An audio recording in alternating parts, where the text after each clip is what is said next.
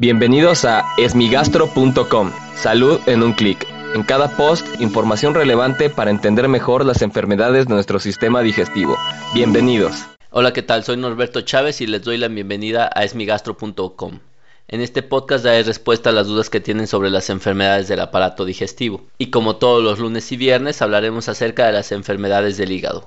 En esta ocasión la pregunta está relacionada a un comentario que hizo Alexa en la página de Facebook y ella comenta que eh, su mamá fue contagiada en 1990 por una transfusión sanguínea, pero que afortunadamente ya todo se había eliminado, la infección viral por virus de hepatitis C. Este es un tema importante ya que eh, actualmente las transfusiones sanguíneas siguen siendo muy frecuentes y con toda la tecnología que se tiene hoy estamos muy seguros de que hay muchos virus que ya no se transmiten, pero no sabemos si en el futuro habrá enfermedades que se están transmitiendo y que no conocemos en este momento.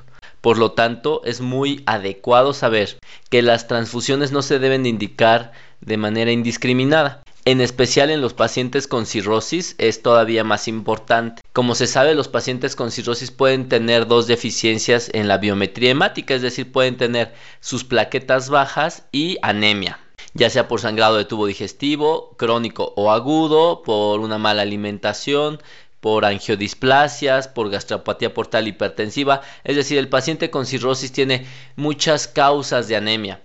Eh, y muchas veces los médicos en su afán de tratar de ayudar al paciente buscan transfundirlo. Algo que se sabe es que es muy peligroso transfundir a un paciente que tiene 10 gramos de hemoglobina. Este es un valor bajo ya que el normal es 14, pero se sabe que si los pacientes con cirrosis los transfundimos a valores superiores a 10, es muy probable que la hipertensión portal aumente y las varices esofágicas sangren.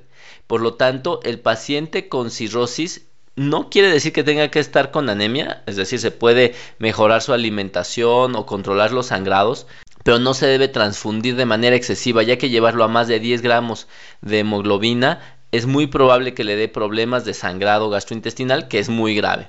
Por otro lado, también se sabe que los pacientes con cirrosis hepática tienen plaquetas bajas, esto es por la hipertensión portal, el vaso secuestra plaquetas, el organismo, particularmente el hígado, no produce una hormona que ayuda a la producción de plaquetas y por lo tanto el paciente tiene deficiencia de plaquetas. Muchas veces intentan transfundirlas.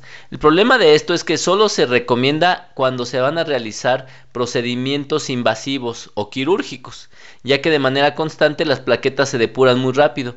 En cuestión de horas estas plaquetas se pierden, se vuelven a secuestrar y obviamente ya no tienen el efecto benéfico. Y lo que sí tienen son riesgos, porque obviamente el paciente puede tener eh, alergias a los hemoderivados transfundidos y obviamente el costo derivado de las mismas. Por lo tanto, no se recomienda transfundir plaquetas de manera sistemática a todos los pacientes con cirrosis, salvo que se les vaya a realizar un procedimiento invasivo y tengan menos de 100.000 plaquetas. Muchas gracias a las personas de Facebook por enviarnos esta pregunta. Si tienes alguna duda, te invito a que escuche los episodios previos. Y si aún tienes algo que no te haya quedado claro, en el sitio web www.esmigastro.com encuentras el formulario a través del cual puedes enviarnos tu pregunta. Gracias por haber escuchado este post. Si la información les fue útil, compártanla. Hagamos que más gente esté informada. Los esperamos en el próximo podcast.